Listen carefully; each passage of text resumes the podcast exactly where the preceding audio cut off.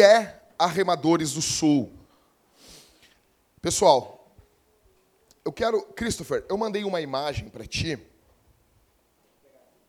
A última imagem, não, não a primeira, a última agora das cidades.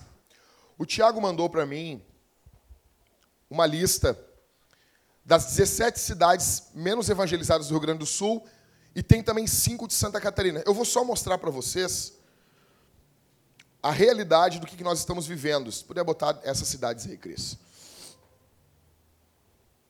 Liscano, me consegue um pouco d'água, por favor? Pessoal, é, é de quando isso, Thiago? 2010, tá? Foi o último IBGE, né? Então aqui isso aqui são números oficiais. São 17 cidades, eu acho que, se não me engano, são 17 com um número menor de 2% de evangélicos no estado do Rio Grande do Sul. O Tiago estava contando para mim que ele fez, fizeram um trabalho no Nordeste. Isso já não existe mais no Nordeste, né, Tiago? Não. não existe mais.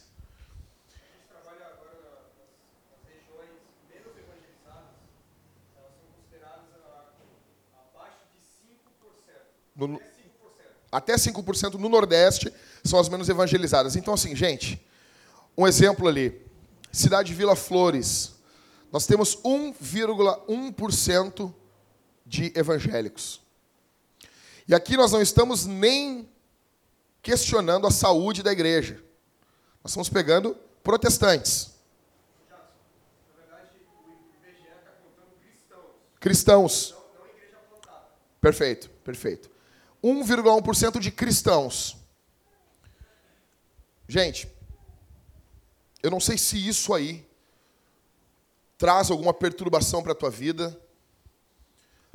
Cidade ali de cima, Anta Gorda, Boqueirão do Leão, que são as cidades, acho que tem maior número de habitantes dessas cidades, Nova Bassano, tudo 1,7, 1,9. Gente, isso aqui não existe em lugar nenhum do Brasil. Nós temos cinco cidades na mesma situação em Santa Catarina. Ok? Então, olha aqui para mim, gente. Obrigado, Liscano. Então é o seguinte. Nós temos uma necessidade urgente. Na década de 90, eu conheci Jesus em 98 e eu me lembro dos missionários chegando na igreja e a nossa igreja enviava missionários para algumas cidades do Rio Grande do Sul que não tinha nenhuma igreja. Nenhuma igreja. E haviam casos de padres correndo, correram pastores amigos meus, a tiro da cidade.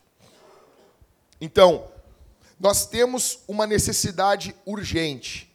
Hoje, para nós ocuparmos essas 17 cidades do Rio Grande do Sul e as cinco cidades de Santa Catarina, nós precisaríamos de 23 plantadores. Nós precisaríamos, olhando muito por baixo, muito por baixo, treinamento,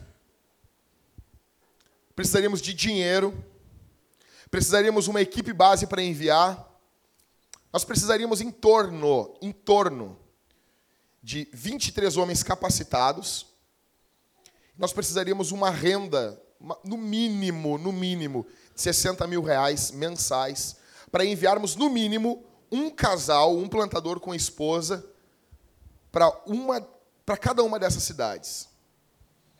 Nós estamos, estamos diante de nós de um grande desafio. Por que, que isso acontece no Brasil? Por que, que o sul é menos evangelizado? Quando os protestantes chegam no sul do Brasil, os presbiterianos ficam com um acordo de cavaleiros, ficam com a parte de cima do Brasil, e os anglicanos, nossos irmãos que nós amamos, mas que não são tão engajados como os presbiterianos em missão, ficam com a parte do sul. Então, gente, nós estamos. Deixa eu explicar para vocês a nossa situação aqui no sul. Se Deus, e eu oro para que isso não ocorra, que Deus envie um avivamento, mas se as coisas andarem num nível normal, nem nós e nem nossos filhos veremos um quadro mudando do Rio Grande do Sul. Ainda que nós enviamos missionários, porque nós estamos atrás do eixo Rio, São Paulo, Nordeste, que é extremamente evangelizado. As igrejas do Nordeste, as igrejas reformadas são enormes no Nordeste. Nós estamos uma média de 100 a 150 anos de distância. Um trabalho que foi feito lá, para nós chegarmos mais ou menos no nível do Nordeste, nós precisaríamos, num nível normal, então eu não estou falando aqui, Deus pode enviar um avivamento e dinamizar as coisas. E nossa oração é essa, nós precisamos disso.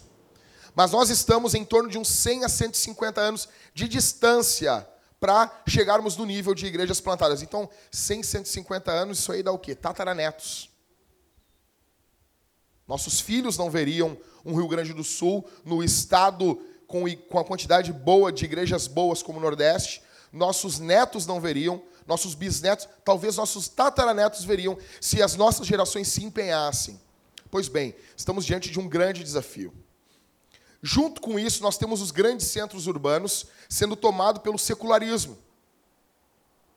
Quem aqui está trabalhando em grandes centros, em grandes cidades, sabe também a dificuldade que nós enfrentamos com o secularismo, com a, a tremenda ignorância acerca do evangelho dentro dos grandes centros. Nós estamos diante de um desafio terrível. Deus tem levantado alguns plantadores, alguns homens aqui, outros ali, outros lá, para serem homens que estão plantando igrejas. Algumas igrejas têm florescido no meio disso.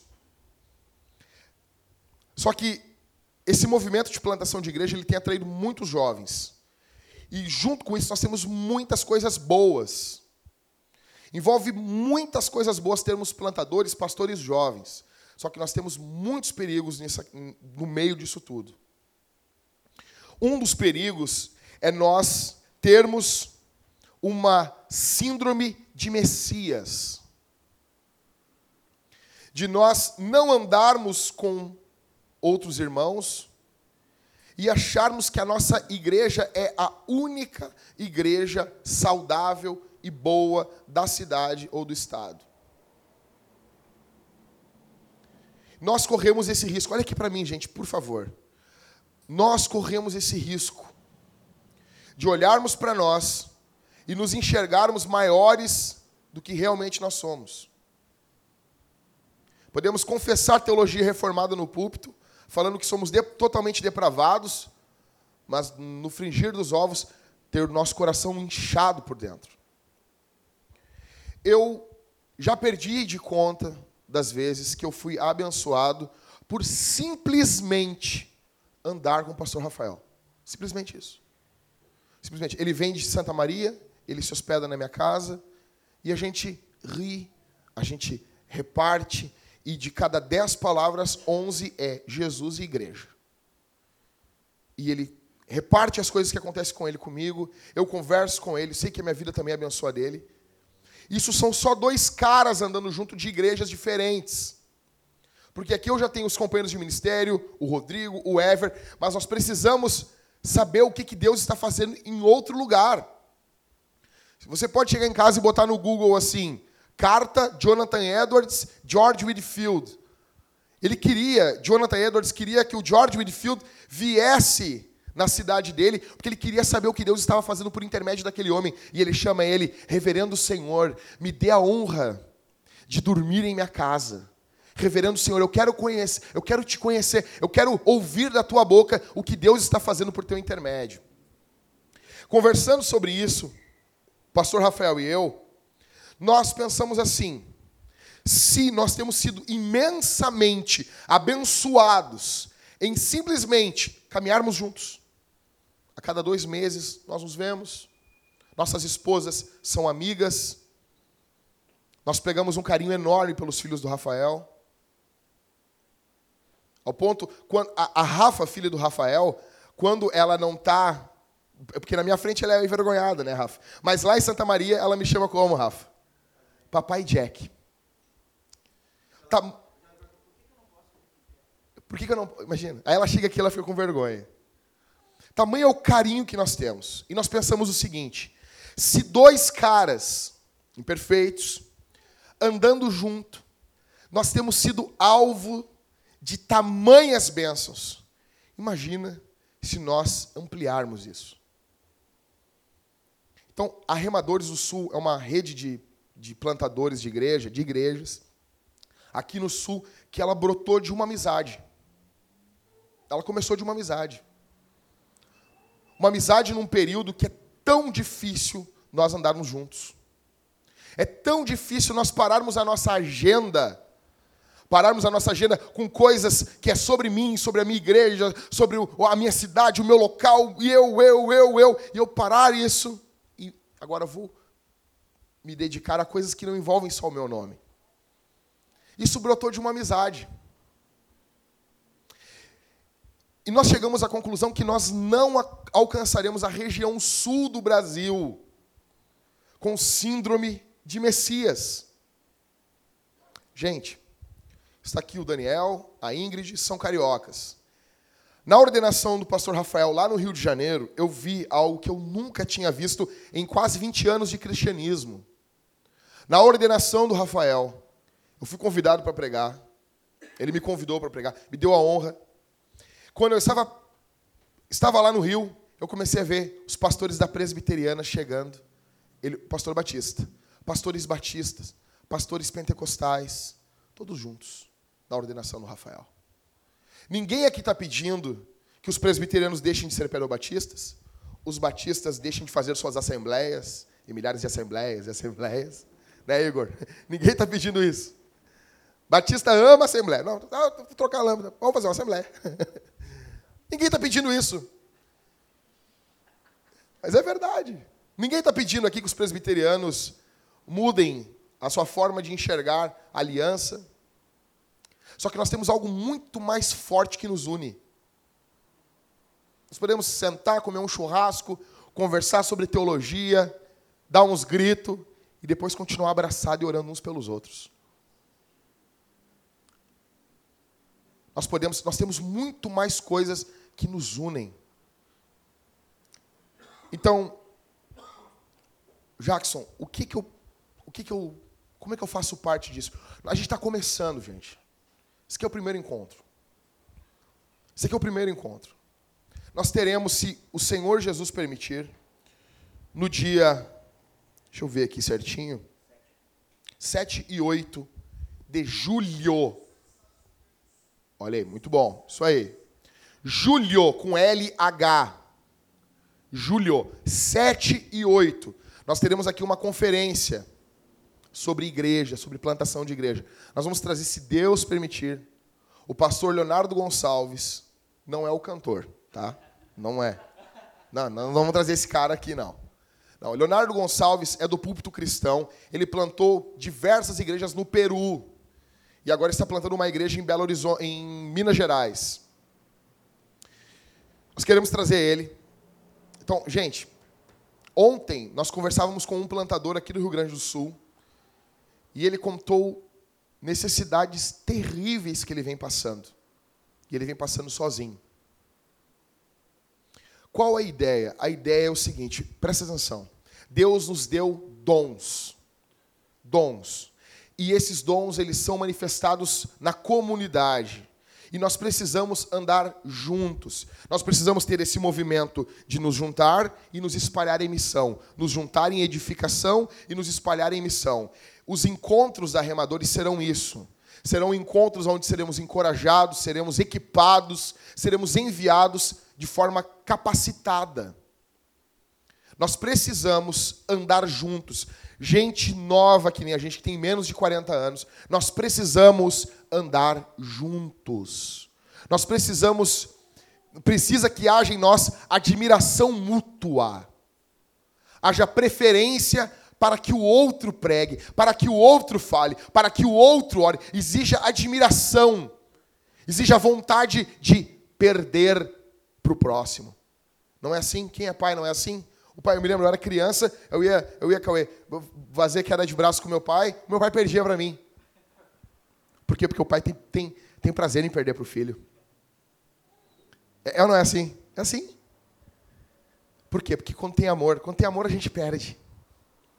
E o que, o que eu quero desafiar vocês aqui é que nós levantemos aqui na, na, na Remadores uma geração do engasga junto. O que, que é isso, cara? O Ribas começa a pregar aqui. E ele começa a pregar. E tem uma hora que ele está indo e quando vê ele engasgou. Sabe? Quem é pregador sabe como é que quando engasga algo. Estava tudo certinho, engasga. Embaralha o esboço, engasgou. O que, que, que a gente faz? A gente engasga junto. A gente vai, vai campeão, vai. Faz até uma figa ungida. Vai. Quero isso, gente. Nós precisamos levantar uma geração que ande junto. Gente que ame teologia e que ame o Espírito Santo. Gente que ame a palavra, gente que ame teologia, gente que ame teologia, gente que ame o poder do Espírito Santo. Só assim nós faremos alguma coisa aqui no Rio Grande do Sul. Arremadores nasce de uma amizade. É um fruto de uma amizade. Nós precisamos andar juntos, haver mentoria, haver conversa. E isso não se resume às, às reuniões, isso vai se estender por, pelos nossos meios de comunicação, por WhatsApp, por redes sociais, por conversa. Quero deixar claro, ninguém vai se meter em coisas banais na vida um do outro. Não vai ser, não vai haver um, um sabe, quem aqui viu Harry Potter, sabe lá os dementadores, os caras que vão ficar, não, não vai ter isso, sabe? Esses caras que vão ficar ah, sabe, catando a vida dos outros, não. Para coisas essenciais. Nós precisamos que tenha uma palavra de exortação, palavra de encorajamento, uma palavra de repreensão, uma admoestação, como diz a Bíblia, uma palavra de edificação. Nós precisamos não se limitar aqui às reuniões, nos conhecer, pegar agora aqui e visitar agora Joinville. Passar lá uns dois dias lá, comendo a comida do Tiago lá, tua mulher cozinha bem, Tiago? Cozinha bem, né? Então, precisamos disso. Gente, uh, hoje nós começamos um sonho aqui. Então, eu quero que você não veja aqui como a rede do Rafael e do Jackson. Isso aqui é nosso. Isso aqui é nosso. É nosso primeiro encontro. Isso aqui é seu. Depois nós teremos a forma de inscrição. Nossa confissão de fé, ela já está lá na página. Leia toda ela. Jackson, mas eu sou pedobatista. Não tem problema, cara. Ninguém é perfeito. Tô brincando. Cara, pedobatista, a parte do batismo lá, aquilo lá não é central, tá bom? Nós poderíamos até ter tirado aquilo, mas não faz, não faz diferença. Mas está lá como nós cremos, como nós olhamos, a teologia é reformada no lugar que ela tem que estar. Ela não começa, ela não abre. Ela não abre a confissão então, nós somos cristãos em primeiro lugar. Nós somos evangelicais. Nós, nós nos diferimos dos católicos romanos, respeitamos, os amamos, mas somos cristãos, somos evangelicais. Em terceiro, somos missionais. E em quarto, nós somos reformados. Então, eu quero te convidar, você ler aquilo. Ah, já que eu quero em PDF, eu mando para você. Tem o grupo de WhatsApp, a gente pode estar tudo junto ali. A gente está ao vivo e a gente liberou o, o, número do WhatsApp. Eu não sei se alguém já mandou alguma pergunta, alguma coisa no celular da igreja. Não sei. E a gente quer abrir, pessoal, para perguntas. Eu sei que o pessoal fica meio travadão aí e pensa assim: não, não vou perguntar nada, não quero falar nada. Né? Mas a gente quer, de forma singela, abrir para perguntas, respostas, dúvidas, inquietações. Já tem alguma pergunta, Aline? Não? Então, o pessoal da internet, o, o número do WhatsApp, ele está onde? Já está na, na, Ok. Então, pessoal da internet, o, o número de perguntas do WhatsApp, ele está ali. Pode também ser pelos, pelos comentários da, do vídeo. Quero saber aqui se tem alguma pergunta, gente. Isso. Se tem alguma pergunta, dúvidas. Alguém aqui? Podemos fazer. Gente, então vamos fazer o seguinte, boa ideia do Rafa. Nós vamos fazer uma pausa para um cafezinho, um cafezinho para dar uma animada, né? Largar uma cafeína no, no, sangue aí. E nós vamos fazer uma, uma, uma, um formato assim de, de U, né? Tipo de arena, né? Tá bom, arena? Tá bom? Tá, gente? Então, vamos fazer uma pausa aí, Cris? Tome um café, levante, tira uma água do joelho lá e depois volte. Vamos arrumar aqui as cadeiras aqui. Gente, quem tiver com vergonha, não quiser perguntar, quiser mandar dúvida pelo Whats, que tirou ali, né, Cris? É, um amigo meu mandou perguntar. É, é, parece pergunta de sexo nas aulas de sexologia, né? O cara ficava com vergonha, não perguntava. Ó, oh, professor, um amigo meu quer saber tal coisa. Tá? Dúvidas, gente? Então, primeiro, lembrando, dia 7 dia 8 de julho, nós temos a nossa conferência aqui. Vai ser, começamos aqui, gente. Começamos aqui, pequenininho. Nós vamos almoçar, talvez, na, na vou ver algum desconto no Bourbon. Tem vários, várias ah, a- locais para almoçar dentro do shopping ali. Eu vou negociar um desconto para gente. Ahn, Daniel, será que a gente vai ter alguma coisa da livraria aqui? Qual livraria?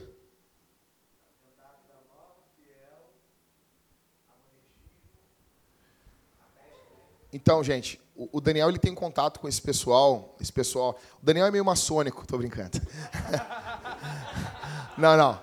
Não. O Dani- o Dani- o Daniel, o Daniel, ele tem contato, ele, ele organiza uma enorme de uma conferência no Rio de Janeiro ah, dos militares, então são mais de 500 militares, e ele tem contato com, a, com as livrarias, com as editoras. E a gente quer colocar aqui livros com desconto aqui nessa, nessa conferência. O reverendo Mauro Meister, ele diz uma coisa, ele diz o seguinte, assim, que uma das principais coisas de uma conferência são os livros. Porque às vezes a- a- a- o sermão ou a palestra, a pessoa esquece, mas o livro a pessoa vai levar. Então, basicamente, é relacionamento e livros. Gente, dúvidas. Quer que tenha alguma dúvida, Rafa? Pra, pra, pra... Eu, eu perdi 23 quilos. Tem que perder mais ainda. Tem pergunta? Pode mandar.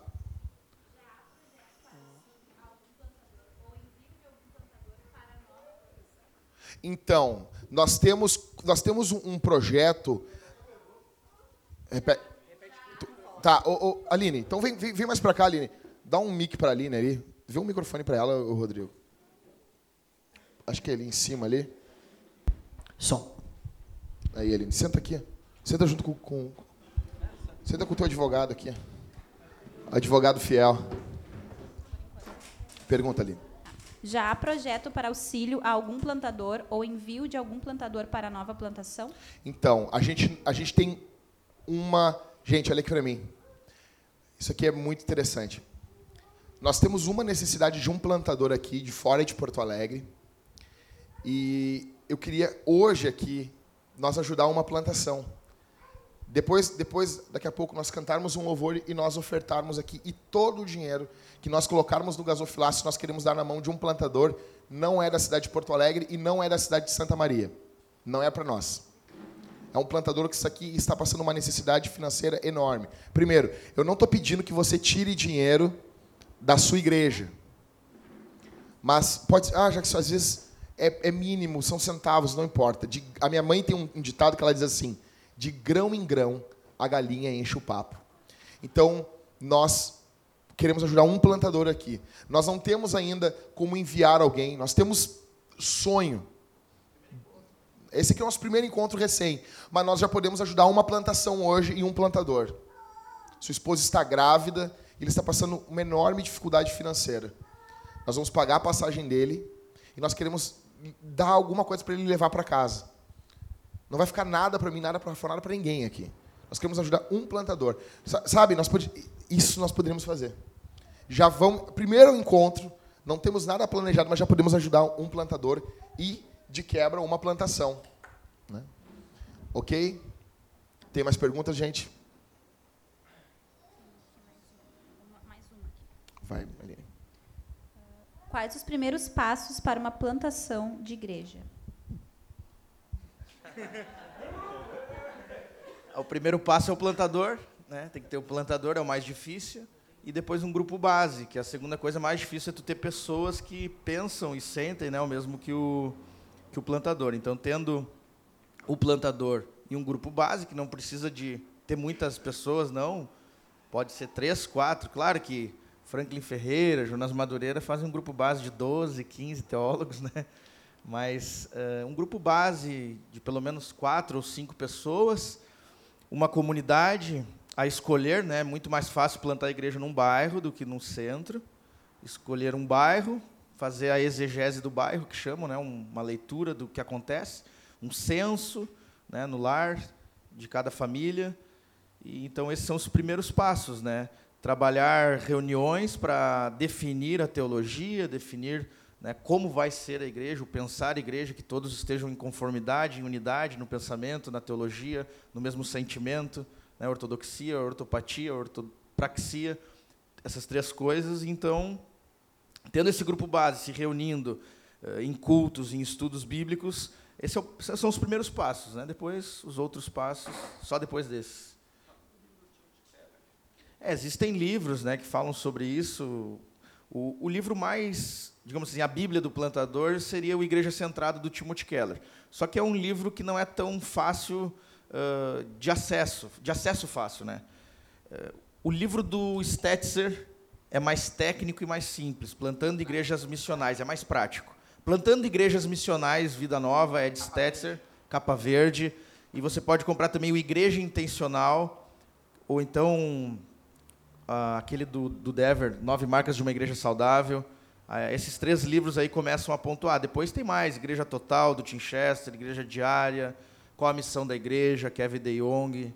Então, uh, mas, assim, o Igreja Centrada, para quem quer pensar mais, né, quem quer entrar realmente na teologia da plantação, mas o do Stetzer é um livro mais técnico e bem mais prático, de como colocar passo a passo a plantação de uma igreja. Ele chega a tratar até de coisas simples. Logomarca. Logomarca da igreja, a cor da tua igreja vai atrair um tipo de público. Né? Eu fiquei sabendo que aqui na Vintage aconteceu já de pessoas entrarem achando que era um bar. Né? Claro, é toda preta, né? E o Jack não quis pintar de rosa. É que aqui é afrodescendente. A igreja é afrodescendente. Passou uma mulher aqui na frente e perguntou: Ai, mas que horror, a igreja é preta. Aí uma senhora na, do lado assim: fé não tem cor. Eu, eu gostei daquilo, cara. Gostei. Gente, eu queria aqui dentro aqui, gente tem alguma dúvida no que envolve, não é dúvida, talvez assim, ah, não tem dúvida sobre plantação nenhuma, mas o que envolve a rede, tem alguma sugestão, alguém quer falar aqui, pegar o microfone, aberto para todo mundo, gente. Ninguém? Igor? Não, o que que tu levantou a mão? Igor, tu, tu, tu quer falar um pouquinho para nós como é que está sendo a tua plantação ali? Tu tem, tem cinco minutos da, do teu... Então, vem cá.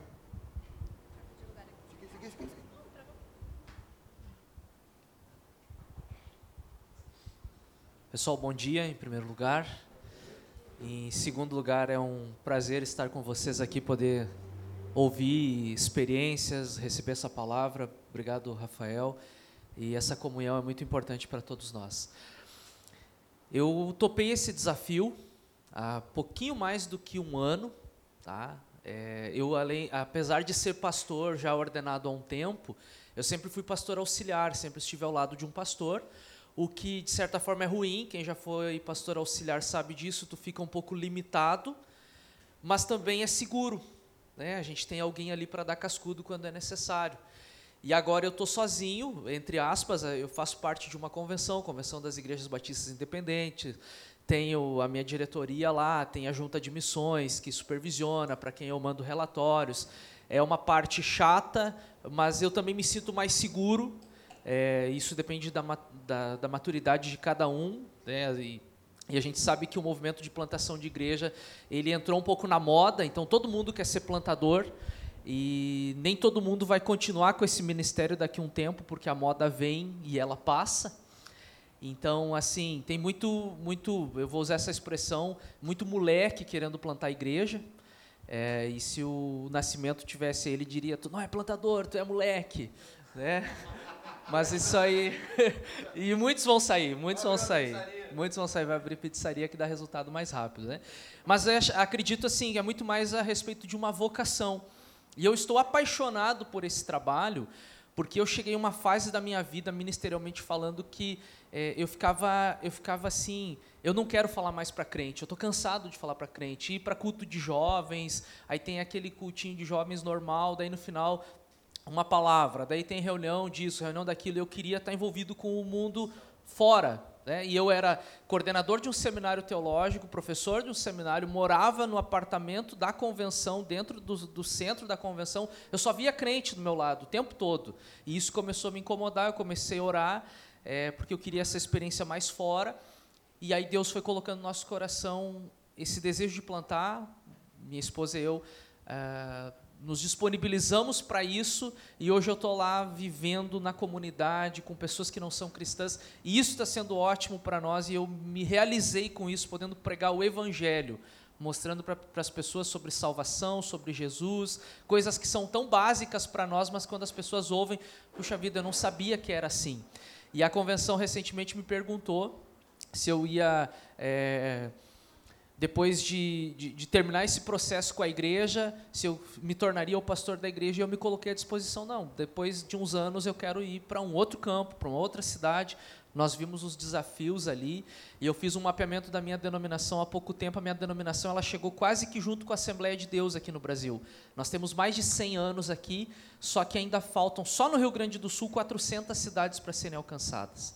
Então Deus tem mexido conosco nesses últimos dias sobre plantação é, eu e outros pastores estão muito empolgados com isso. E aí, falando rapidinho sobre o trabalho lá em São Leopoldo, chegamos e tivemos o privilégio de conseguir alugar um bom salão no centro da cidade.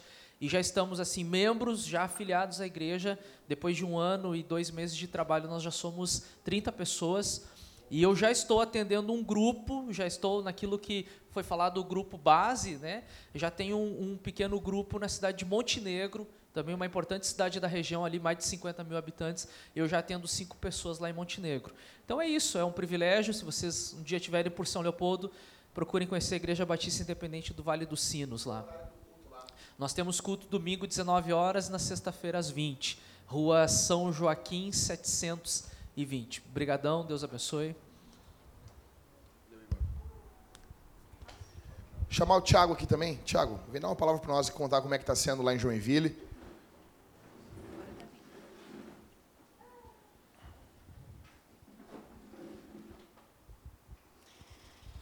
Bom dia, gente. É um prazer estar aqui na Vintage e conhecendo outros remadores, outros servos e escravos do Senhor. Uh, a minha a minha paixão pelo pelo Sul e principalmente pela minha cidade, eu sou natural de Joinville, Santa Catarina. Ela aconteceu quando eu saí de, de Joinville em 2007 e fui para o Nordeste e desde 2007 sempre fazendo trabalhos né, com as missões de lá. Como o Jackson falou, no Nordeste há uma, um forte, há um forte teológico, entende? É, é, é, surpreendente o que Deus fez lá. Por mais que a mídia tente mostrar somente a coisa ruim, a miséria, a pobreza, a seca, mas com relação a, ao Evangelho, esse Evangelho que nós amamos, eles estão anos-luz da gente, anos-luz. Né? Então, é, conheci esse evangelho puro, andando com, com pastores, homens piedosos, e eu vi a carência, principalmente do sertão. Eu e minha esposa nós trabalhamos oito anos no sertão nordestino, então o único estado que nós não trabalhamos foi o Maranhão. Eu vi a mesma carência do alto sertão nordestino com relação a, ao evangelho, né? Eu vi na minha cidade, Joinville, entende? Então eu via a, a nenhuma diferença, nenhuma diferença, nenhuma discrepância assim com relação a um a um adepto lá do padrinho do, do, do Padre Cícero, né, para com o evangélico da minha cidade.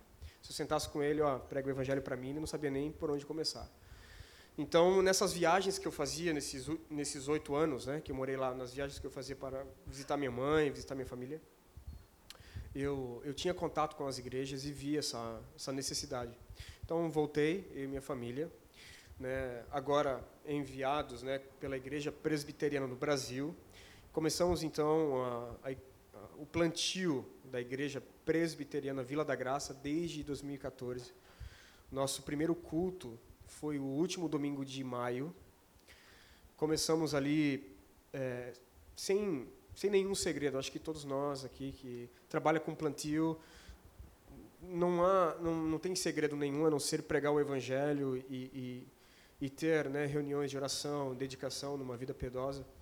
E foi isso que, a, o que aconteceu. Né? E aí, depois de três anos, agora que nós estamos é, passando os maiores desafios, talvez, da, do plantio de igreja, que é romper o número de 50 pessoas. Né? Então, quando você rompe esse número de 50 pessoas, é, você já fez uma rede de contato estabelecida na, na cidade. E, e, talvez depois de três anos, as pessoas, seus amigos, os familiares, né, eles olham então para o teu trabalho não como uma aventura. Poxa, pode acontecer como pode não acontecer. Então, a Vila da Graça, ela tomou é, ares já de, de uma igreja séria que vai ficar durante anos e anos. Né? E isso a gente praticamente está rompendo agora. Então, é, dentro da missiologia, possivelmente esse é o maior desafio, é você romper o número de 50 pessoas. E de 50 a 100, é, geralmente o, o, tempo que você levou de 0 a 50, de 50 a 100 é a metade do tempo. Isso assim tem acontecido ali na vila. Louvamos a Deus pela, pela Vila da Graça. Bati forte com relação à confessionalidade. Então eu creio, né, eu creio por conta dos polos na minha cidade. Então minha cidade foi colonizada por, ale, por alemães. Então você tem de um lado você tem o, os liberais, a Igreja Luterana, né, que colonizou, colonizou e é muito forte a Igreja Luterana liberal na minha cidade. Do outro lado, você tem uma, uma, uma contraproposta da igreja neopentecostal que chegou na década de 80, então, com uma resposta para a igreja fria, né, é, liberal. Então, a igreja reformada lá ainda é pequena, né, para uma igreja, uma cidade com quase um milhão de habitantes. Você vai ter em torno aí de três presbiterianas, duas é, presbiterianas independentes, nós não passamos hoje, talvez, de 200 pessoas numa cidade com, uma, com aproximadamente um milhão de habitantes. Então, eu creio que a teologia reformada, o evangelho, né, para falar bem a verdade, o evangelho, ele ainda vai ser a bola da vez, entende? Pela, pelos meios de comunicação, pela acessibilidade que as pessoas estão tendo à pregação de Augusto Nicodemos, John Piper, MacArthur, Franklin Ferreira, essa turma toda, é, as pessoas, eu creio ainda que no sul, por conta dessa desse chiclete, né, do, do neopentecostalismo, que as pessoas vão lá e comem aquilo, ficam mastigando, daqui a pouco o açúcar acaba, só fica borracha, as pessoas não querem mais aquilo. E é isso que nós estamos presenciando lá. Então, a maioria das pessoas são oriundas de igrejas neopentecostais, assim, ao extremo, entende? Ao extremo. Coisas absurdas aconteciam lá, então chegaram na igreja abusadas disso, abusadas. Então eu bati forte com relação a confessionalidade, evangelho, simplicidade, né, transparência. E Deus tem nos abençoado, graças a Deus.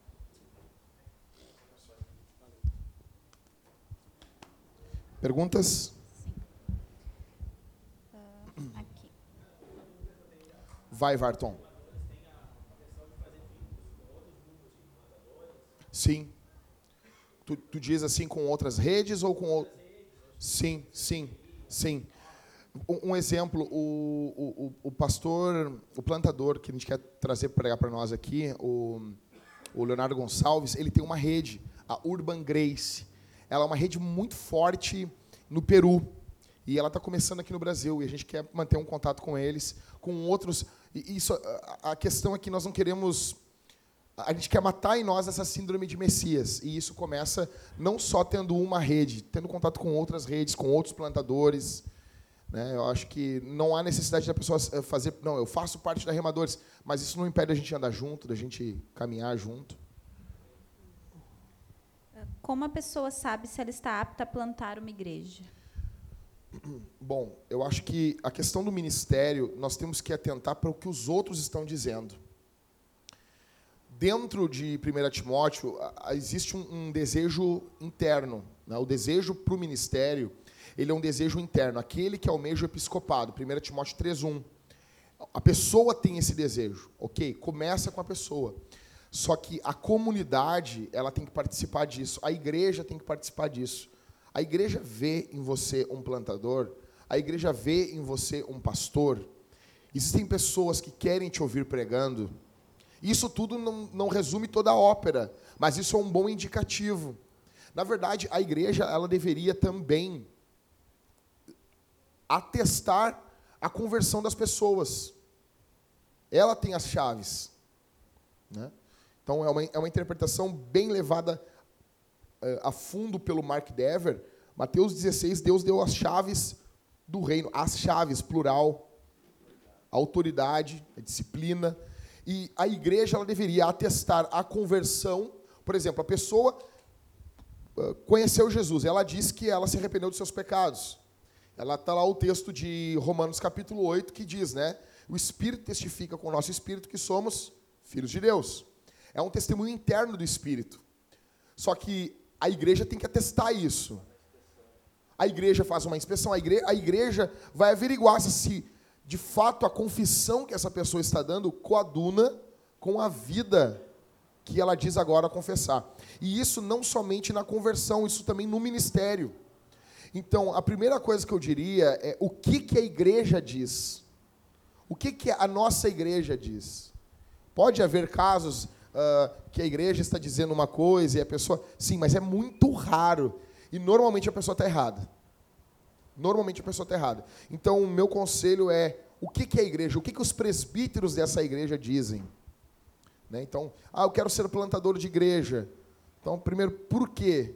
A igreja a igreja tem visto vocação em você? A igreja tem te chamado para isso? Então, acho que. Uh, tem uma pergunta que complementa essa daí, que eu acho que vai ser bem interessante. É como os membros da igreja podem contribuir com a plantação?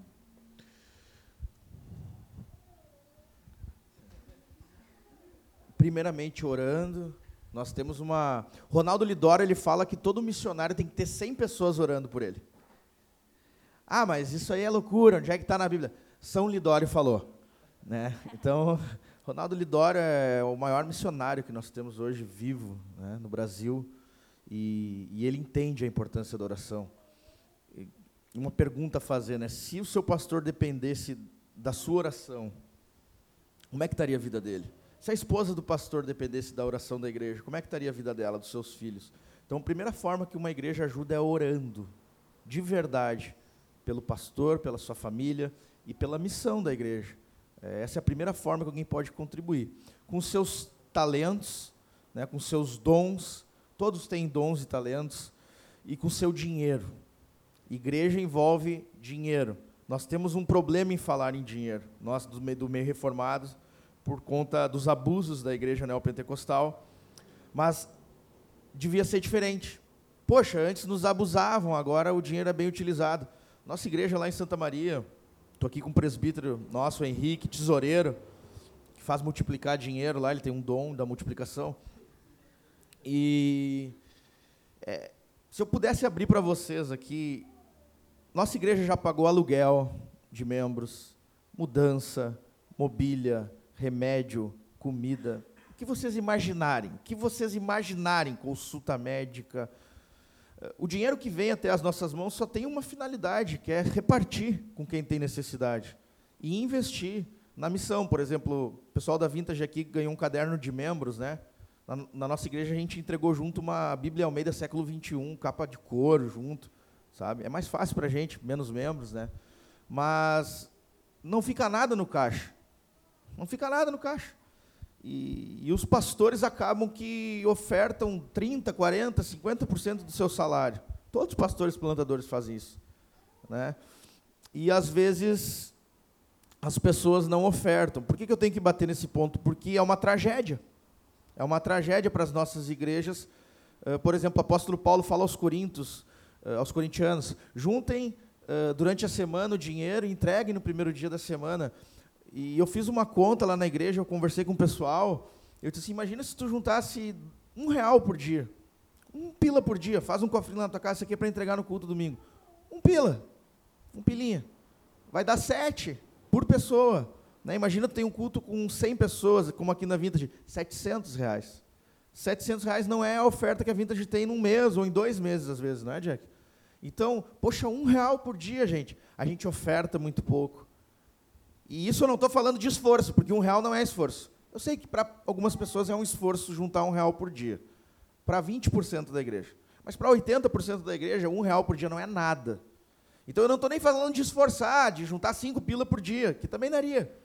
Mas imagina se a igreja tivesse essa disposição para ofertar, a gente poderia estar plantando outra igreja. A gente, por que, que a gente nem pensa em enviar um missionário? Porque nem tem como pensar, a gente não consegue pagar o aluguel. Como é que eu vou pensar em mandar um missionário? Agora, se sobrasse um dinheirinho, lógico que a gente ia pensar.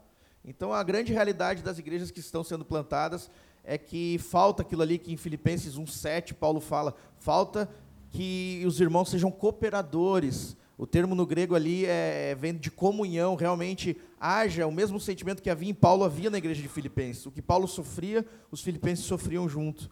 E muitas vezes o plantador está lá ofertando metade do que ele ganha, ele já ganha mil pila por mês, 800 pila por mês. Essa é a realidade dos pastores, plantadores, a não ser os ricos, presbiterianos, estou brincando já. Mas assim, pessoal assim meio raladão mesmo da vida, chão de fábrica, é uma, essa é a realidade. Quem não está numa convenção, quem não está numa junta missionária. Então, acaba que o pastor, ele dá o sangue dele e muitas vezes o pessoal na igreja é morcego, só, só suga. A maior necessidade das plantações hoje, eh, se você quer ajudar uma plantação, está uh, passando o número da minha conta, estou brincando, pessoal. Se você quer ajudar uma plantação, é oração, oração e contribuição financeira. Em terceiro lugar, o seu tempo e o seu talento à, à igreja local. Então, por exemplo, eu tenho um grupo no WhatsApp de pessoas que, que resolveram ofertar 30 reais por mês no meu ministério. Né? Ministério lá da Batista da Graça. E todo mês, quase metade esquece. E eu louvo a Deus pela vida deles, porque o pessoal esquece mesmo. O pessoal esquece, é normal. Mas glória a Deus quando eles lembram. Né? Glória a Deus. E parece tão pouco. Bah, 30 pila, pastor, faz diferença. Meu Jesus Cristo. Como faz diferença. Chega ao ponto de quase, para mim mais não, mas eu tenho certeza que para os pastores que estão começando assim, ó, quase ser um ponto de checkmate, continua ou não. Porque como o meu salário na nossa igreja lá é 900 pila, o meu salário, se esses caras me ajudam, eu ganho quase 2 mil. Aí eu tenho salário, já pode dizer assim, estamos ricos, amor, eu digo para minha esposa. Entendeu? Se os caras não contribuem, eu fico ali na linha da miséria, digamos assim, né? Então eu não consigo nem pagar as contas, né? E aí imagina, se o cara oferta 30, 40% ainda, então tu quer ajudar de verdade, meu jovem, tu quer, tu quer mesmo ajudar numa plantação, oferta ao Senhor acha uma igreja local, oferta a tua vida, oferta o teu talento, oferta o teu dinheirinho, tá? Como eu falei, e a tua vida de oração. Te dedica a orar pelo menos cinco minutinhos por dia pela igreja local, que tu vai estar ajudando muito na missão do Senhor. E, e até uma, uma coisa também, no que envolve isso, é a questão da, da esposa do plantador. Quem, tem, quem é casado aqui sabe que mulher, mulher precisa de algo firme, fixo, segurança. Mulher se sente bem com coisas seguras. Qual o maior sonho das mulheres? A maior parte das mulheres é casa própria. Ela está segura. Então, os homens aqui sabem, sabe como é que, sabe como é que, é, como é, como é que funciona a coisa. Então, plantação de igreja é uma coisa meio líquida, e isso perturba a mulher. É líquido, é uma coisa que, sabe, tem é, é, um, é um Kinder Ovo, sempre com uma surpresa. Entende? Então, isso gera muitos conflitos dentro da casa de muitos plantadores. Então, muitas pessoas poderiam amenizar isso, diminuir, zerar isso, uh, ofertando na vida dos plantadores. Né? Eu tenho conhecido, tenho o curso de plantação de igreja da, da, da CTPI, e uma das matérias é sobre a saúde física do plantador. Porque o que acontece? Cara, eu comecei a plantar igreja, eu tinha 89 quilos. Ah, eu fui a 127 quilos. Eu já estava acima do meu peso. Eu fui a 127 quilos. Saindo, comendo, comendo fora de horário, indo dormir fora de horário, acordando fora de horário, acordando tarde, indo dormir mais tarde ainda, indo atender pessoas tarde, às vezes em deitar não conseguir dormir, e às vezes a pessoa não consegue ter saúde. Saúde. E eu estava conversando com o Everton, o Everton disse, não, pastor, o Everton aqui é nosso presbítero também, também multiplica dinheiro, é nosso tesoureiro. Ele disse, nós vamos um dia pagar um, um, um plano, um, meu Midas, pagar um plano de saúde para ti. Disse, Amém. Hoje não tem. Mas então, o que eu quero dizer assim para vocês, gente? Porque uh, eu quero dizer, principalmente para quem aqui está conhecendo algum plantador, mas é, não é muito fazer isso. Depende. Quanto que tu valoriza aquela vida? Aquele cara está dando a vida dele. Não tem horário, não tem nada. Ele está dando a vida dele. Se a vida dele tem alguma importância, né? fala, Tiagão.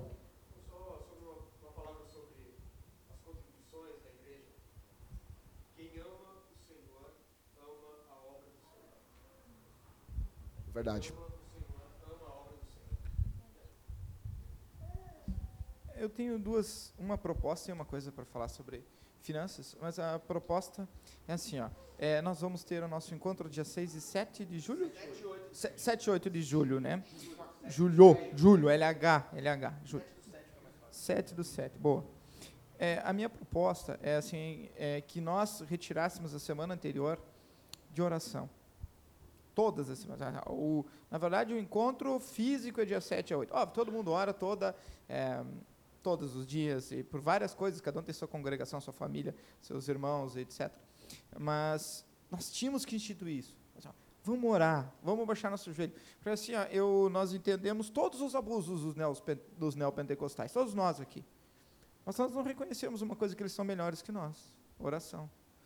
Cara, tem pastor aí que tem calo no joelho, que parece um camelo andando, que tem calo no joelho.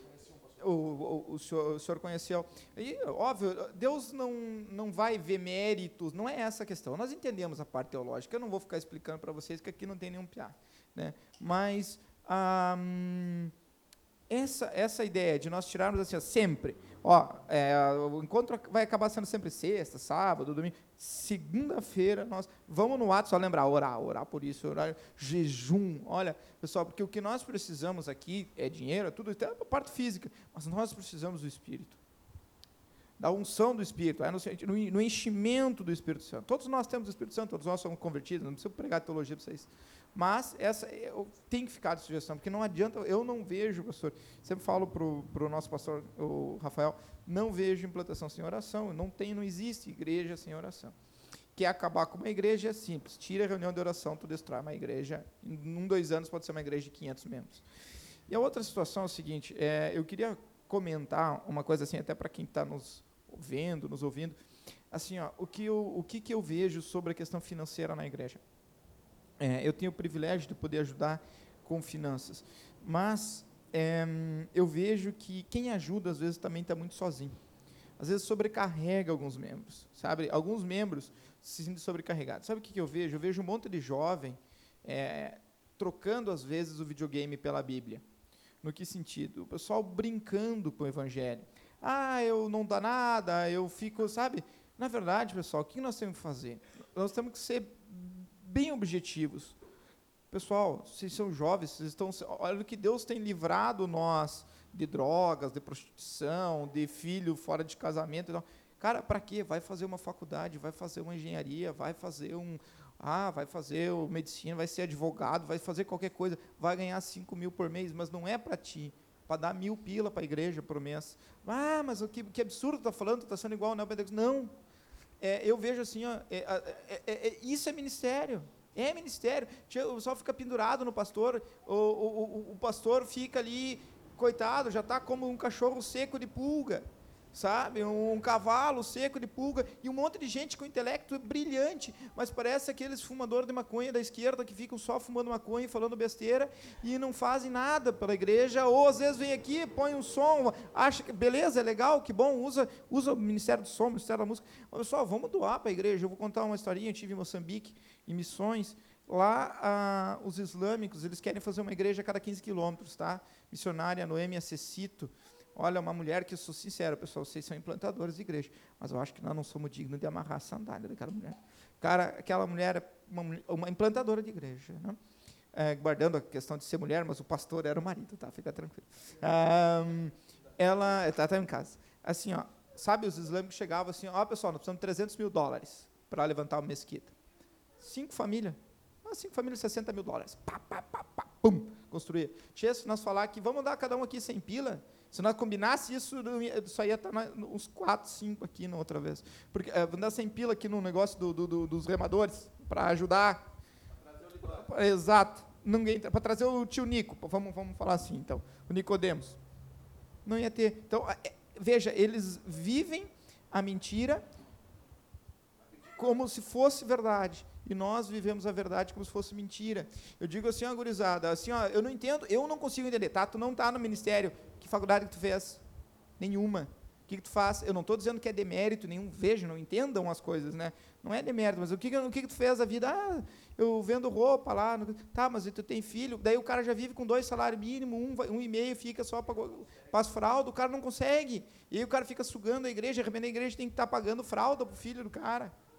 Entende? Gurizada, não dá mais, não dá, tem que, vão, vamos para a faculdade, vão se esforçar, vão se, vão se matar. Não adianta, ah, agora estou tranquilo aqui, sabe, com a Bíblia. Eu vejo muito isso, desculpa, mas nas nossas igrejas, os jovens, assim, bem tranquilo, ai, que bom, que bom, mas esquece, tia, vai ralar, vai lá, aqui vocês têm uma das melhores universidades do país, a URGS, tia, vamos entrar, vamos se preparar, e vamos ganhar dinheiro para trazer para a igreja, no bom sentido, não é ir lá, arrecadar, vocês entenderam?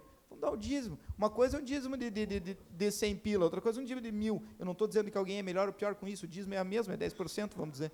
Mas, é, cara, ajudaria muito, muito. Por que, que a maçonaria dá certo? Porque os caras os cara põem dinheiro a, a dar com pau. E é, é- fácil, por mais que eles estão pregando a mentira, é, falando de mentira, mas mandar dois missionários, quando você tem é, 10 mil por mês, é uma coisa. Mandar dois missionários com esposa, filho e criança com 2.500 por mês, é, para mandar esses dois, é essas duas famílias é impossível.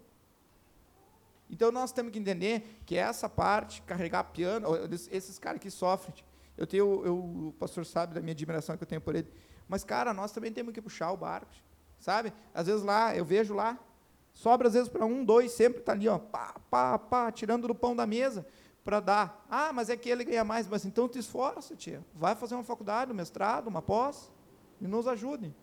Porque às vezes a gente, a gente precisa, e não adianta, namoramos, nós vivemos nessa terra, e essa terra, as coisas elas dependem do espírito, depende da força, depende da oração, mas elas são exercidas com dinheiro. Se nós orarmos só, não- o talvez o cara nos dê esse lugar, mas muito provavelmente você vai ter que é pagar no final do mês o aluguel. Ponto. Uma, uma coisa do. Quem sustentou o ministério de Moody foi o Quaker. Sabe a veia Quaker, que tem aquela foto lá? Ele era um senhor com. tinha uma, uma saúde muito debilitada e ele fez um voto com Deus. Ele disse: Olha, eu não posso ser um pregador como o Moody. Ele estava numa cruzada com o Moody, que o Moody pregou. E ele disse: Mas se o Senhor me der saúde, eu vou sustentar o ministério dele. E ele estourou né, aquele, aquela veia, aquela, o negócio dele, e ele ficou muito rico. E ele ajudou muito. O Billy Graham, o quando estourou o ministério do Billy Graham, foi uma, um senhor de muitas posses que ajudou ele. Ele era um simples evangelista que pregava e era desconhecido. Gente, eu vou dar um exemplo aqui para vocês bem, bem, bem rapidinho, 30 segundos. A Atos 29 americana, ela começou nos Estados Unidos com uma pequena rede de igrejas plantada por jovens pastores, e cada igreja dava 10%, dava o dízimo naquela rede. Cada igreja que estava naquela rede dava o dízimo. Eu não estou falando agora que nós vamos cobrar dízimo, mas isso é algo para nós orarmos. Gente, hoje eu garanto que com 30 membros, o Igor não tem como enviar um plantador. O Rafa, com 30 membros, não tem como enviar um plantador. Nós aqui não temos como enviar um plantador. A, a, a Vila da Graça não tem como enviar um outro plantador. Mas se nós tivermos uma rede de igrejas, seis. Quando igrejas são estabelecidas com mais de 100 membros, 13 igrejas plantam uma igreja. Eu congreguei uma igreja onde foi plantada por 13 igrejas. Uma pagou o salário do pastor, outra pagou o aluguel da casa do pastor e a outra pagou o aluguel da igreja. Só que assim, nós somos igrejas menores. Se nós tivermos uma rede de mais igrejas, nós conseguiremos enviar o primeiro plantador, sendo enviado pela igreja, por intermédio da rede. Nós conseguiremos fazer isso. A gente vai ter como enviar o primeiro plantador para uma cidade, pagar um salário para ele, pagar o aluguel de um local, ver um, um- aluguel para ele morar. Nós, nós conseguimos fazer isso. E visitar, encorajar, equipar com bons livros. Gente, um bom. Tem um, um pastor que eu ouvi ele pregando há muitos anos atrás, ele disse assim: Deus demora 20 anos para fazer um pastor. São 20 anos. A gente precisa investir nessa gente. Uma boa biblioteca. A gente pode ajudar. Isso não ficar só na gente. Como disse aqui o irmão, se nós tivermos gente que, pessoas que estão ganhando um salário maior, estão gente, isso- nós podemos fazer muito mais do que isso. Mais perguntas, Aline? Sim. Qual o maior medo que o plantador enfrenta? Eu digo por mim, principalmente no começo da plantação, era a plantação naufragar. Então eu digo de, de peito, ah, mas não é o nome de Jesus, não sei o quê. Sendo direto ao ponto. Porque o, quando a pessoa sai para plantar a igreja, ela, ela, ela praticamente. Amanhã depois, eu conheço plantadores que a plantação fracassou, e acontece isso. E a pessoa tem que voltar para congregar numa outra igreja, a pessoa é, é vista. Pessoa... Então, um dos maiores medos do plantador é a plantação naufragar. Porque normalmente o plantador não tem plano B. É, é isso mesmo, ele não tem plano B. Então aquilo ali é o, é o único plano dele. Então o projeto de vida é aquilo ali. Então acredito que é um dos grandes medos. Só que essa grande questão, quando Jesus diz, né, para ir por todo mundo e ele estaria conosco, é, é, ele, ele dá a garantia da presença dele porque ele sabia que nós teríamos medo. Né? Mais alguma coisa, Aline? Uh, afirmar que hoje os que se dedicam a plantar igrejas são apóstolos é bíblico? Então, existem dois tipos, uh, posso dizer aqui, o N. Gruden ele vai separar dois tipos de apóstolos. Apóstolo quer dizer enviado. Então, quando nós enviamos alguém para um local que não tem nenhuma igreja, ele é, de certa forma, um apóstolo. Tem até o livro Apóstolo dos Pés Sangrentos. Só que isso não é um título. Não é um apóstolo como os doze mais Paulo, que ele tem. É um dom. Então, quem planta igreja em cidades que não tem igreja nenhuma, ele é, de certa forma, um apóstolo. Tá? Não apóstolo como ofício lá, onde o cara tinha autoridade para escrever escritura. É um dom, ele é enviado. Quem é que já leu o livro Apóstolo dos Pés Sangrentos? Vocês, vocês conhecem esse livro, né? Não? Não conhece? É, então, então é, é, é, nesse contexto. Quando diz assim, ah, o, o, eu, eu fui criado na Igreja Batista e na Igreja Assembleia de Deus, nas reuniões da Assembleia de Deus, quando falava sobre o Nils Taranja, dizia, ele foi um apóstolo aqui, mas nunca chamaram ele de apóstolo, ah, o nosso apóstolo. Não, quando ele foi como um apóstolo aqui. E normalmente, gente, normalmente as, as manifestações que ocorrem quando um homem vai plantar a igreja pela primeira vez em um lugar onde não tem igreja, normalmente são, são coisas apostólicas. São sinais que ocorrem para estabelecer e depois aquilo. Não, não, não, é sensacionismo e nem continuismo. São normalmente o que acontece é isso. Então, pastor Nils Taranja chega aqui em Bagé para pregar, para plantar a igreja, década, faz mais de 50 anos isso. Ele chega, tem um homem amarrado pela coleira. E o homem está amarrado pela coleira, e tem uma coleira, tem uma casa de cachorro grande, um homem todo, todo peludo, nu, e cabelo grande, barba enorme, e ele está ali. Eles colocam a comida num, num, numa bacia e enfiam, em, empurram com uma taquara para ele.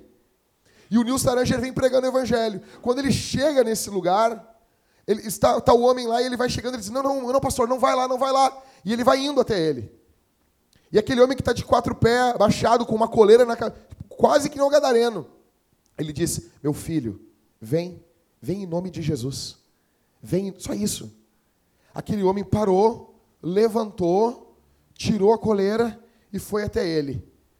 Um mês depois, estava de terno, porque a, a, o, o movimento pentecostal tem esse impacto visual social. Ele estava de terno, cabelo cortado, barba cortada, como porteiro da igreja. Imagina o impacto que isso não causou na cidade.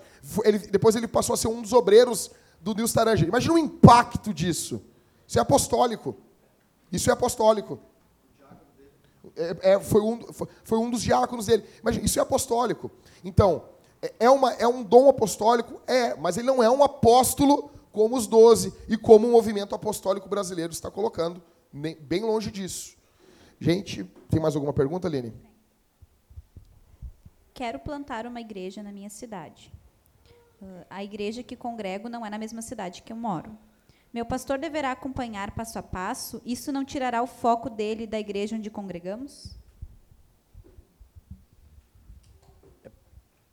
Primeiramente, tem que ver, claro, é óbvio que o pastor tem que acompanhar passo a passo. Todos precisam ser pastoreados. Se ele tem um pastor, ele precisa que o pastor dele pastoreie ele. Nós estamos entendendo que a pergunta vem de um cristão verdadeiro e sincero e de uma igreja bíblica e saudável. Né? Sendo assim, um pastor é uma bênção na vida dele. O Franklin Ferreira diz que quem rejeita ser pastoreado por um homem de Deus, rejeita ser pastoreado pelo próprio Senhor. Então, essa é a resposta para ele. Ele não pode rejeitar ser pastoreado pelo Senhor através do pastor dele, que jamais vai tirar o foco da igreja, porque a igreja só tem um foco, que é a missão. Né? E a igreja, a igreja matriz se envolvendo com plantação, isso renova a própria igreja também. Mais alguma pergunta, Aline? Quais os maiores erros de organização que plantadores de igreja podem cometer no início da plantação? Eu tenho muita experiência, isso significa que eu errei muito. Muita experiência é isso. É, ser centralizador, né? É, eu, eu, eu digo assim, ó, os maiores erros que nós cometemos foi eu vou contar aqui bem rápido um caso bem interessante. Nós tivemos um senhor de idade na nossa igreja, mais de 60 anos de idade, e ele estava tendo um caso com um garoto, garoto de programa. E, e, foi em 2013 isso. E eu me lembro que eu vi um vídeo do, do Dever falando sobre membresia, membresia, membresia, e eu. Ah, ah, nem é tanto assim. Quando eu fui apertar esse, esse irmão, eu me lembro que ele disse: Mas eu não sou membro daqui. Eu não assinei nada. Eu não, não. Tu não me deu papel nenhum. Eu não tenho confissão nenhuma. Não sei o que a igreja crê. Na hora, veio um balão assim, ó, com a cara do Mark Dever dentro, assim, me olhando assim, ó. Eu... Vai, campeão! Pois bem, eu expulsei aquele cara da igreja e na outra semana já marquei uma reunião para organizar a membresia da igreja. Gente, então assim, vai ter inúmeros problemas. Eu acho que um dos problemas é, é, é, é, essa falta de humildade que a gente acaba tendo às vezes, de não se debruçar nas costas de homens que vieram antes da gente, querer inventar roda. Eu, quando queria organizar aqui uma série de catequese para explicar a base do Evangelho, eu pensava, vou começar por onde? Começo por um Evangelho, começo por, pelo Sermão da Montanha, prego o quê? O que, que eu fiz? Eu falei com o Franklin Ferreira. Me lembro como se fosse hoje a emoção de mandar mensagem para a Marilene e daí conver assim, Marilene Ferreira está digitando. Daí embaixo, oi Jackson, aqui é o Franklin. Coração explodindo de emoção. Eu disse, quero pregar na igreja uma série sobre a, as bases da fé. O que, que eu faço? Que, que a igreja fez durante dois mil anos? E ele disse, Pai Nosso, Credo Apostólico e Dez Mandamentos. É, é isso aí. É isso aí. E eu, ah, entendi.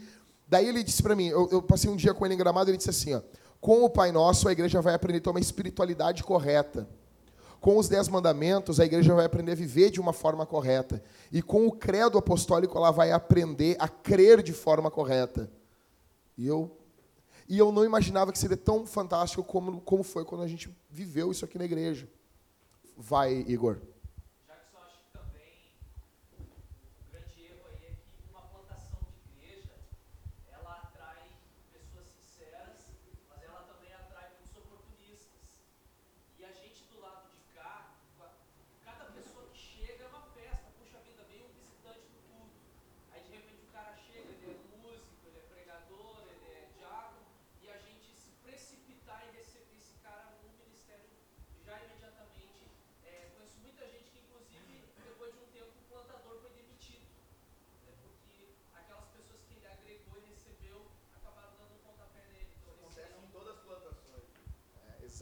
Exatamente, exatamente. Nós passamos coisas aqui de ter gente aqui no nosso meio, e a gente tem um presbitério, somos, somos três presbíteros. E eu chegar e eu querer enfiar a goela abaixo nos presbíteros, que aquele cara tinha que ser presbítero, tinha que ser presbítero. E, e, e para aceitar alguém no presbitério tem que haver uma unanimidade. Se um deles dizer não, já derrubou. E eu me lembro quando nós estamos reunidos, e o Rodrigo levantou a mão, o Rodrigo assim, cara, eu sou contra. Eu fiquei tão irritado com o Rodrigo na hora. Eu disse, porque ele já. Não, agora não adiantava mais, Igor, o que, que os outros fossem dizer. O Rodrigo demoliu o que eu estava querendo apresentar para o presbitério. Eu fiquei olhando para o Rodrigo assim, que cara desgraçado. Daí eu entendi o que, que o Hernandes Dias Lopes diz: no mundo tereis presbíteros. e, eu, e eu, com ódio do Rodrigo, disse: tá bom, tá bom. Fui para casa com aquilo, não descia assim. Daí deixei passar dois meses, cheguei na reunião de presbitério e eu pensei assim, Igor, eu não vou perguntar. Eu vou meio que enfiar água lá abaixo, Senhor. Se não for para esse cara entrar para o presbitério, que eles me peitem. Que eles me peitem. Eu fiz tipo um gideão lá, botei o, o Alanzinha lá, e eu cheguei assim na reunião, assim, como se fosse hoje, assim. Então tá, gente, o fulano aí, estou apresentando para o presbitério, ele vai ser presbítero, vou apresentar domingo na igreja. Firmão, assim. Na hora, o Rodrigo olhando para baixo, assim. Aí o Rodrigo me larga isso aqui. Não vai, não. Não vai, não. E, cara, e graças a Deus, e hoje, o cara deu muitos problemas, saiu do nosso meio, não era um dos nossos, como diz João. E, e, e eu não estava vendo, cara, né? E, e até hoje, o Rodrigo Ever, quando eles se referem a esse cara, eles dizem, ah, o teu presbítero aí, ó. ó o teu presbítero aí. Então, assim, uma das coisas que, que é bom também é, é o, o cara não decide sozinho. É o cara ter um grupo de presbíteros que podem botar a mão no peito dele. E eu louvo a Deus pelo Rodrigo não ter aceitado, pelo Everton não ter aceitado. Na verdade, ninguém aceitou, mas que como o Rodrigo foi o primeiro a falar, ferrou tudo, né? Mas ninguém aceitou, só eu, e eu vi como eu estava errado ali, e ter presbíteros que podem amar a igreja, guiar a igreja, cuidar da igreja, apesar do pastor, que às vezes não está enxergando, não está agindo, às vezes, como um presbítero, porque o presbítero tem que enxergar isso. Né? Isso aí. É. Eu acho que o plantador, quando ele começa, ele quer fazer tudo. De lavar o banheiro, fazer o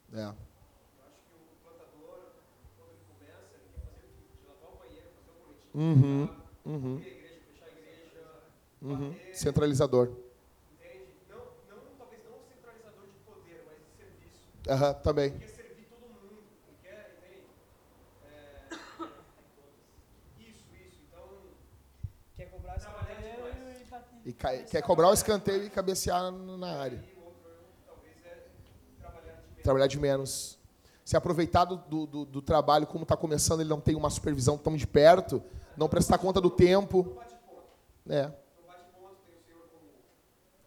Uhum, uhum, uhum. Perfeito. Aline? Gente, mais alguns pouquíssimos minutinhos e a gente está acabando. Três perguntas e a gente encerra, gente.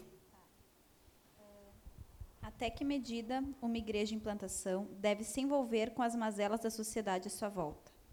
Eu, eu quero que o, o, Ribas fale isso, porque ele tem um trabalho social lá na igreja e Batista da Graça, e a gente quer chegar nesse ponto também. Eu queria que todo mundo ouvisse ele. A nossa igreja ela, ela vive um contexto de igreja em vila. Né? Aqui no Sul a gente fala vila, né? lá no Rio de Janeiro é comunidade, São Paulo é favela, né? bairro vila porque é um local pobre, né? Então, aonde a gente mora, geralmente, quando a gente fala onde a gente mora, todo mundo faz cara feia. Né? Já que o nome é engraçado, né? Caturrita. Então, é uma vila no começo da cidade, para quem vem da serra, e ali eh, se, se juntaram praticamente todos os catadores de lixo da cidade. Então, cavalo, é o trânsito dos cavalos é como se fosse de carro na rua. É, então tem muita gente que mexe com cavalo, inclusive com carreira, com aposta, tem lá atrás, o pessoal faz isso. Então é um contexto de miséria, né, de pobreza. Mas a pobreza do homem maior é a falta do evangelho. Então a gente tem que sempre postular, sempre deixar bem claro que o que as pessoas mais precisam é do evangelho. É claro, né, que que essa questão é muito importante. Eu sou um cara, particularmente, eu faço minha faculdade na, na FTCA, na Faculdade Teológica Sul-Americana, que tem ênfase em missão integral. Tá? Uh, tem os livros lá do Pacto de Lausanne, do John Stott. Então, eu estou a par de tudo o que o pessoal da missão integral fala. René Padilha, toda essa galera. Porém, eu discordo que, como eles vamos direto ao ponto, né? Como, como diria. Então, assim, o pessoal da missão integral fala que a, a igreja tem uma missão, como se fosse um avião, e o avião tem duas asas. Uma é proclamar o evangelho e a outra é testemunhar o evangelho. Isso é verdade. Mas essas asas não têm a mesma importância. O que a pessoa mais precisa é sempre do evangelho. A prioridade da missão da igreja é a proclamação. Eu recomendo a todos muitíssimo tem por e-book de graça o livro do Mass McConnell, junto com o McKinley, Mike McKinley, da Fiel. É o nome é Plantando Igrejas em Lugares Difíceis. Tá? Eu li esse livro em um dia. É, tem 230 páginas. E ali ele vai mostrando como em Edimburgo, não sei como é que fala, capital lá da Escócia, Edimburgo, ele plantou, ele planta igrejas em conjuntos habitacionais e falando do pobre, é muito fácil você ser enganado e atrair os consumidores. Então você, por um lado, tem que se importar e exercer a misericórdia. A nossa igreja a gente vai a partir da segunda-feira que vem, é, da, na outra, Henrique. Terça que vem nós vamos começar a dar comida de graça na vila. Uma janta de graça, é só chegar e comer. A gente dá aula de reforço escolar. O Henrique e a mulher dele são anjos de Deus. Todas as crianças que estão abaixo da média no colégio, eles são encaminhados direto e a igreja fica aberta durante toda a semana e eles têm reforço escolar. Ele já deu projeto de violão, futebol a gente já fez, enfim, a gente abraça a vila. Gente, a gente já chegou em casas, a gente refez o, Brasil, uh, o teto inteiro, fiação elétrica. A gente abraçou a vila. Só que a gente entende que a maior necessidade da pessoa, a maior pobreza, a maior miséria dela é a falta de Jesus Cristo. Então a gente tem que usar essas coisas não com interesse, mas como pontes né, que fazem com que elas possam compreender e aprender o Evangelho. Então a igreja deve se envolver. A igreja, a igreja tem duas formas de se envolver. A primeira é como instituição, como a gente está fazendo. A segunda forma é cada cristão individualmente, independendo da sua instituição, da sua igreja local, todo cristão se engajando em alguma causa. Você, como cristão, pode procurar a associação de moradores do teu bairro e contribuir ali socialmente. Não precisa da igreja como instituição. Então tem essas duas formas. E eu acho que o limite que a igreja deve se envolver é no limite das suas condições. Você não pode forçar a barra, forçar os membros a servirem, forçar a tua finança a servir. Então, basicamente é isso que a gente faz lá na, na Igreja Batista da Graça, sempre com esse cuidado, uh, sempre com esses olhos muito atentos sobre a maior necessidade que é o Evangelho. O Mess uh, McConnell, ele fala que lá na Escócia, como ele, ele plantou a igreja em conjuntos habitacionais, tem muita gente que vem, como no nosso contexto lá, com um problema de vício. E a primeira pergunta que, ele faz é assim, ó, o que tu está disposto a abrir mão para largar o vício? Daí os caras falam, tudo, tudo, me dá o teu celular. Aí ele diz que 90% dos caras recuam. Me dá o teu celular, eu vou quebrar ele agora, eu vou pegar o teu chip aqui e vou apagar a tua agenda. E os caras, não, pastor, aí não. Então, eu acho que a gente tem que ter, ser simples como uma pomba e servir o bairro. Mas a gente também tem que ser sábio e, esperto como uma serpente e entender que a gente está lidando com a natureza caída. Né? E que a maior necessidade sempre vai ser, sempre será o Evangelho.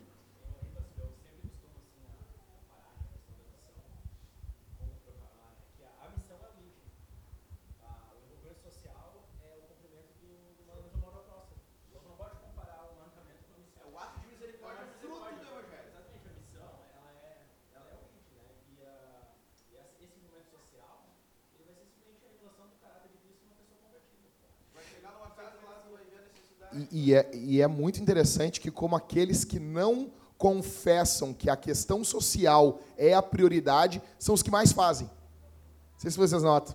Normalmente, aqueles que falam muito sobre obras sociais não fazem tanto como os conservadores brigões, brabos, que falam que obra social não é o principal, são esses, são esses conservadores chatos que estão fazendo escola, que estão fazendo faculdade, hospital e tudo, né? Uh, o, o, meu, o meu sogro, na verdade o tio da minha esposa, que foi quem criou ela como filha, ele é pastor de uma igreja. E ele, eu perdi as contas de. Ele, a minha esposa foi criada com dependentes químicos dentro de casa. Então o cara começava, ele botava dentro de casa. Então, assim, eu, eu comecei a namorar minha esposa, chegava lá, sempre tinha um dependente químico, com terno, indo à igreja, né? E depois de quase 20 anos fazendo esse trabalho, meu sogro hoje só leva dependente químico para centro de recuperação quando ele dá o dinheiro da primeira mensalidade. Porque é o seguinte, é um salário mínimo. Nós dávamos o salário mínimo, pagávamos lá, o cara ficava no, no desafio jovem três, quatro dias e fugia. Então ele disse assim, não, não, tem dinheiro para droga, tem dinheiro para tudo isso? Me dá o dinheiro, me dá o dinheiro da primeira. Se o cara passar 30 dias, o meu sogro começa a pagar um salário mínimo todo mês, tira do bolso. Mas hoje o meu, o meu sogro só tira do bolso se o cara pagar o primeiro mês. Então, ele, olha, de cada 10 que ele levava, de cada 20 que ele levava, hoje ele leva um. Porque os caras, essa coisa, está disposto pelo quê? Me dá o dinheiro da primeira. E tem dinheiro para droga, para tudo, e às vezes não tem dinheiro para a primeira. Né? Uh, discipulo algumas pessoas, a maioria da minha própria família, e eles desejam que eu plante uma igreja aqui. E para isso tenho que romper com a minha denominação, que me reconhece, mas não querem ouvir o evangelho qual o conselho de vocês para alguém nessa situação? É.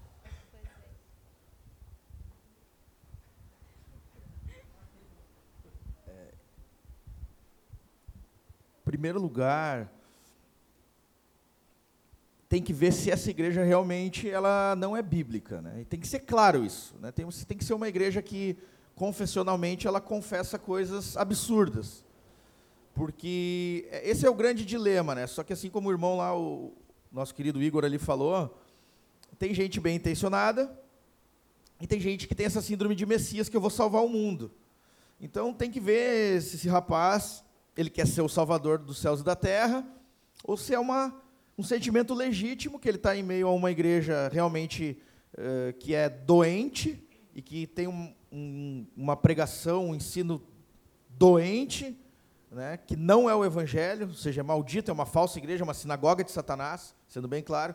Se é isso, então ele deve procurar outros pastores da região, outros homens de Deus da região, ah, mas será que não tem nenhum homem de Deus nessa região? Visita uma cidade vizinha aí, 100 quilômetros. Ah, não tem? 300 quilômetros.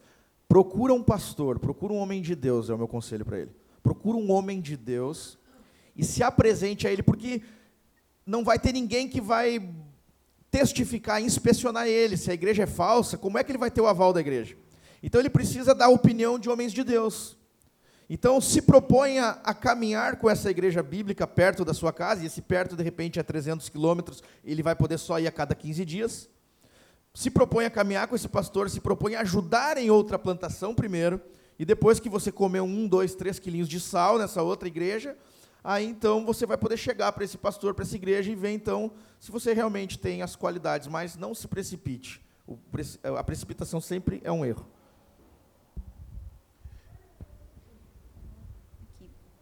essa aqui é mais especificamente para Vintage, né? Qual é o propósito da igreja Vintage? Onde vocês querem chegar e qual o objetivo principal? Bom, quando a gente começou a plantação, o Rodrigo, que é o presbítero aqui, foi o primeiro cara que eu conversei, fora minha esposa, sobre a plantação da igreja. Nosso foco principal é ver de nem que seja mínima o nome de Jesus sendo exaltado na cidade de Porto Alegre. Jesus ocupando um local diferente que ele ocupa na nossa cidade, que é a capital menos evangelizada do Brasil. Então, o foco da nossa igreja é ser uma igreja para os perdidos. Envolve edificação dos cristãos? Envolve. Mas desde o começo, desde o dia 19 de maio de 2013, às sete horas da noite, quando nós nos reunimos pela primeira vez na Sertório 4171. Foi a nossa palavra, foi falado em Mateus 16, 18, sobre edificar a igreja e as portas do inferno não prevalecer contra ela, reconhecendo que nós temos mais de 240 anos de cidade e já, já haviam igrejas sérias e, e há igrejas sérias aqui. Nós não somos os salvadores da pátria, nós não somos a última Coca-Cola do deserto, a bolacha mais recheada do pacote mas nós temos um sonho, e isso eu acredito que é, quase toda a nossa igreja tem essa mesma visão, de vermos Jesus sendo entronizado na cidade, começando nas nossas vidas, no nosso bairro e se espalhando pela cidade. É ver, eu falo para eles que eu tenho um sonho de ver num domingo de Páscoa pegar o jornal Zero Hora e ter a mensagem de capa Jesus está vivo, ressuscitou. Eu quero ver isso ainda, ver um pequeno avivamento surgindo aqui nessa terra tão seca e tão tomada pelo ocultismo, tomada pela, pela as religiões afro, tomada por, por coisas tão terríveis, pelo neopentecostalismo, como é a nossa cidade. Então, o foco, nosso alvo é isso. E isso acontecendo plantando outras igrejas, enviando plantadores, ajudando plantações. Essa plantação não virá um reininho, não virá vintage, virá um reininho. Nós temos ideia de plantarmos dois tipos de igreja. Plantarmos outras igrejas como a Vintage, sendo debaixo do mesmo presbitério, e também plantarmos simultaneamente igrejas que são independentes da nossa igreja, apoiarmos plantadores que são independentes da nossa plantação, pra, porque nós não queremos construir um impériozinho, né? Uh, tem uma sugestão uh, que mandaram que os, os pastores e plantadores que estão engajados com arremadores uh, marcar os seus nomes no post ou até no- na página para que as pessoas possam seguir e auxiliar também. Aí depois se organiza. É isso aí? É isso aí. Gente, vamos. Eu quero agradecer a todo mundo que está aqui. A gente vai fazer essa, essa sugestão. Ok. Nós vamos tirar uma oferta nesse momento. Nós vamos cantar uma música, chamar o Cauê. Vamos cantar essa, essa canção e eu vou, nós todos nós vamos ofertar. Ah, meu, o, o- a carteira está no carro, beleza. Depois tu pega, tira o dinheiro do carro ou pede emprestado para alguém aqui e depois dá. Nós vamos tirar uma oferta para um plantador, lembrando, não é de Porto Alegre, não é de Santa Maria, é para alguém que tem uma necessidade urgente. E eu digo para você sem medo de errar, é uma necessidade alta. Não quero tirar dinheiro, primeiro, da igreja de vocês e nem da casa de vocês. Mas nós temos como ofertar. Nós temos como ofertar. Tá bom, gente? Então, nós vamos encerrar com essa canção. Eu vou orar agora. O Cauê já pode pegar ali a viola ali. Nós vamos encerrar com essa canção no momento de oferta, no momento de agradecimento. E vamos bater uma foto, vamos estar esses últimos minutos juntos, vamos relembrar disso aqui, tá bom? Gente, agradeço a todos, que Deus abençoe a todos. Vamos orar, gente. Senhor Deus, nós te louvamos, nós te exaltamos pela tua misericórdia, porque o Senhor é o Deus que diz o começo e o final das coisas. Só estamos dando esse pequeno passo aqui porque o Senhor Deus tem nos impulsionado. Nós te pedimos graça, poder, para que isso não fique, não se encerre aqui. Em nome de Jesus, que estejamos juntos para glorificarmos o teu nome. Nos reveste do teu poder, nos batiza no teu espírito todos os dias de nossa vida. Nós queremos ser cheios do teu espírito. No nome de Jesus nós pedimos, nós te rogamos e nós te agradecemos. Obrigado por tudo, Senhor. Nos despede em paz, que chegamos, os irmãos que vieram de outras cidades, cheguem em suas cidades, encontrem suas casas do mesmo jeito que deixaram, que possamos encontrar nossas casas em perfeito estado. No nome de Jesus eu te peço e te agradeço. Amém e amém.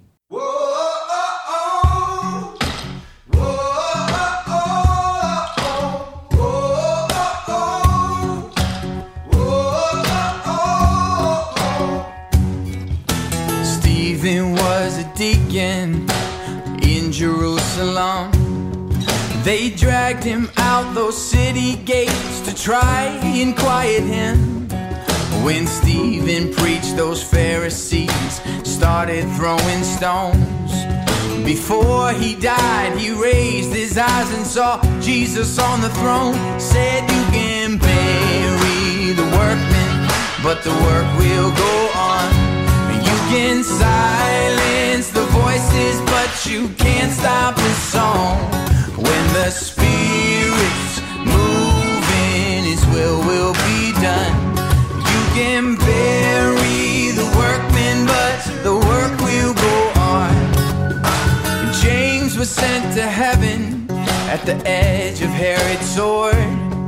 And Peter, he was crucified like his beloved Lord. Yeah, the Roman Colosseum, the lions and the fires. The gates of hell did not prevail. They fan those flames higher, cause you can bury the workmen, but the work will go on. And you can silence the voices, but you can't stop the song. When the Spirit's moving, His will will be done.